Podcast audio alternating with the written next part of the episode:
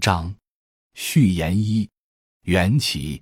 一九九九年，我在香港岭南大学教书，并担任亚洲学者交流中心主席。因亚洲金融危机以及中国加入世界贸易组织等引发的世界变局，举办了一系列国际研讨会，探讨金融资本、经济危机、民众生计等。当时，我和岭南大学的同事与时任读书编辑的汪辉。北京大学教授戴锦华等学者一起策划和翻译《另类视野：文化社会研究》一丛，经由他们推荐，邀请时任农业部农村经济研究中心处长温铁军参会，谈论中国加入世界贸易组织对“三农”的影响。从此展开了一系列的合作。两千年开始，我参与了温铁军发起的新世纪乡村建设运动。最早在北京小汤山及草场地举办乡村建设培训班，接着在河北狄城村相见。后来梁漱溟乡村建设中心成立，举办农民生态农业与合作社培训班，协助大学生支农学农，助推打工之家歌颂劳动文艺价值。后来小毛驴市民农园动员市民下乡，培育返乡青年，推动城乡融合。全国爱故乡运动掀起了新乡土文化潮流等。与此同时，我们组织调研团队到世界各地，特别是亚洲、非洲、拉丁美洲做田野调查，与当地专家学者交流访谈。自2001年开始，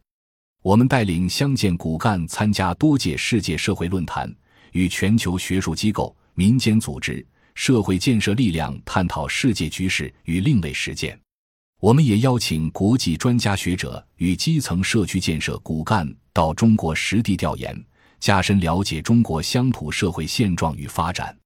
二零一一年春节，我与温铁军构思团结发展中国家知识分子，在理论思考与实践经验层面深度合作，彰显南方国家人民的视角与立场。目标确立后，分头众筹，资金部分来自联合国发展计划署。中国人民大学可持续发展高等研究院、中国人民大学农业与农村发展学院、岭南大学群芳文化研究及发展部、西南大学中国乡村建设学院等，部分来自我们自己和朋友的个人捐赠。当时构思两个项目，一个是新兴七国的国际比较研究，另一个是举办南南论坛。二零一一年十二月，七国的国别研究报告完成。在中国人民大学举行了报告会。二零一五年，我们在突尼斯世界社会论坛正式宣布成立全球大学，二百多位创始成员来自世界各地，主要为南方国家与北方国家的进步知识分子与社会活动家，立足本土，放眼国际，推动南南合作。对新兴七国的关注，同时也是对亚非拉国家发展道路的审视。二零二零年。一期研究课题因应时局变化多番修改，最终完成书稿。南南论坛已于同年七月举办了第七届。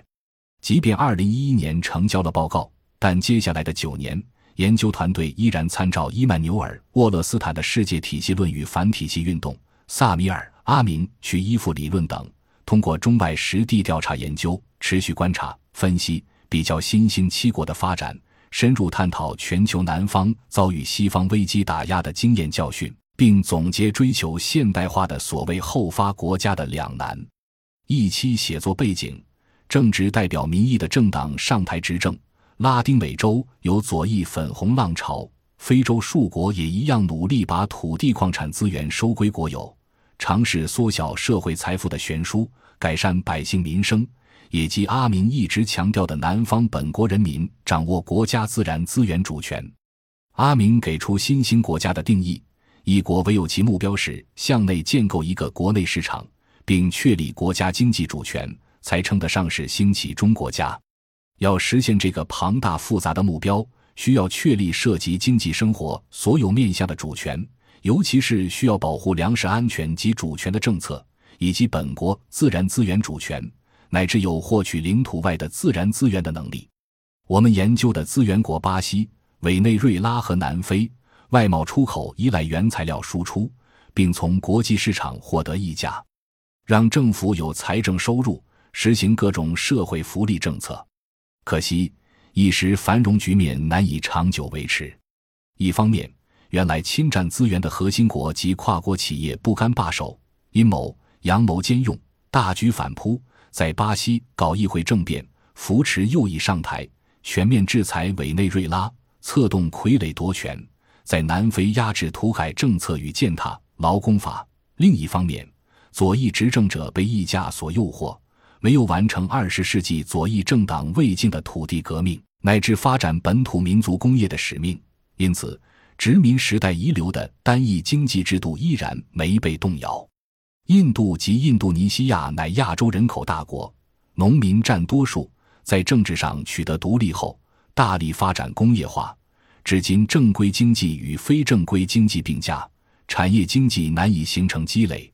而且。其在全球产业链扮演代工角色，以出口工业为导向，服务海外市场，承接了核心国转移的产业资本所带来的两大问题：环境破坏与劳资冲突。民众面对困境，被迫起来斗争。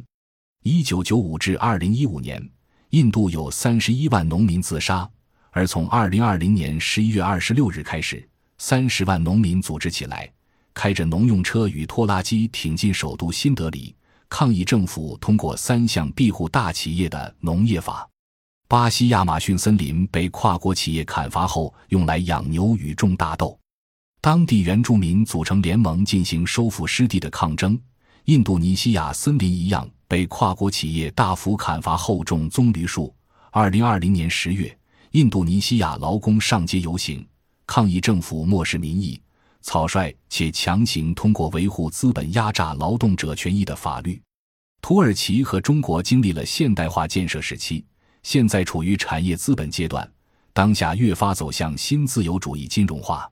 土耳其纵容里外吃租经济野蛮生长，既让房地产霸占公共空间牟利，也让跨国金融资本击垮本币，使其汇价一路狂泻，致外资有机可乘，抄底本国资源。在中国滋生的靠吃租寄生的利益集团，也协助营造泡沫经济，埋下金融炸弹，甩给国家和民众的风险越来越大。二零一五至二零一六年的股灾乃深刻教训，全民辛苦劳作积攒的外汇储备顷刻损失了十四。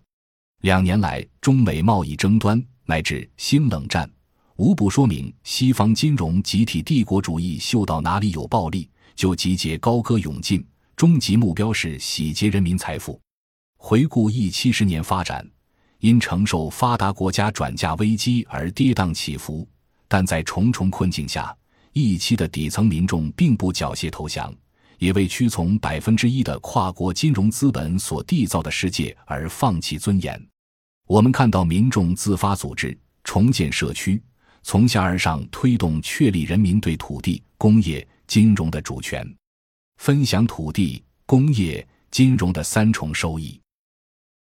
感谢您的收听，本集已经播讲完毕。喜欢请订阅专辑，关注主播主页，更多精彩内容等着你。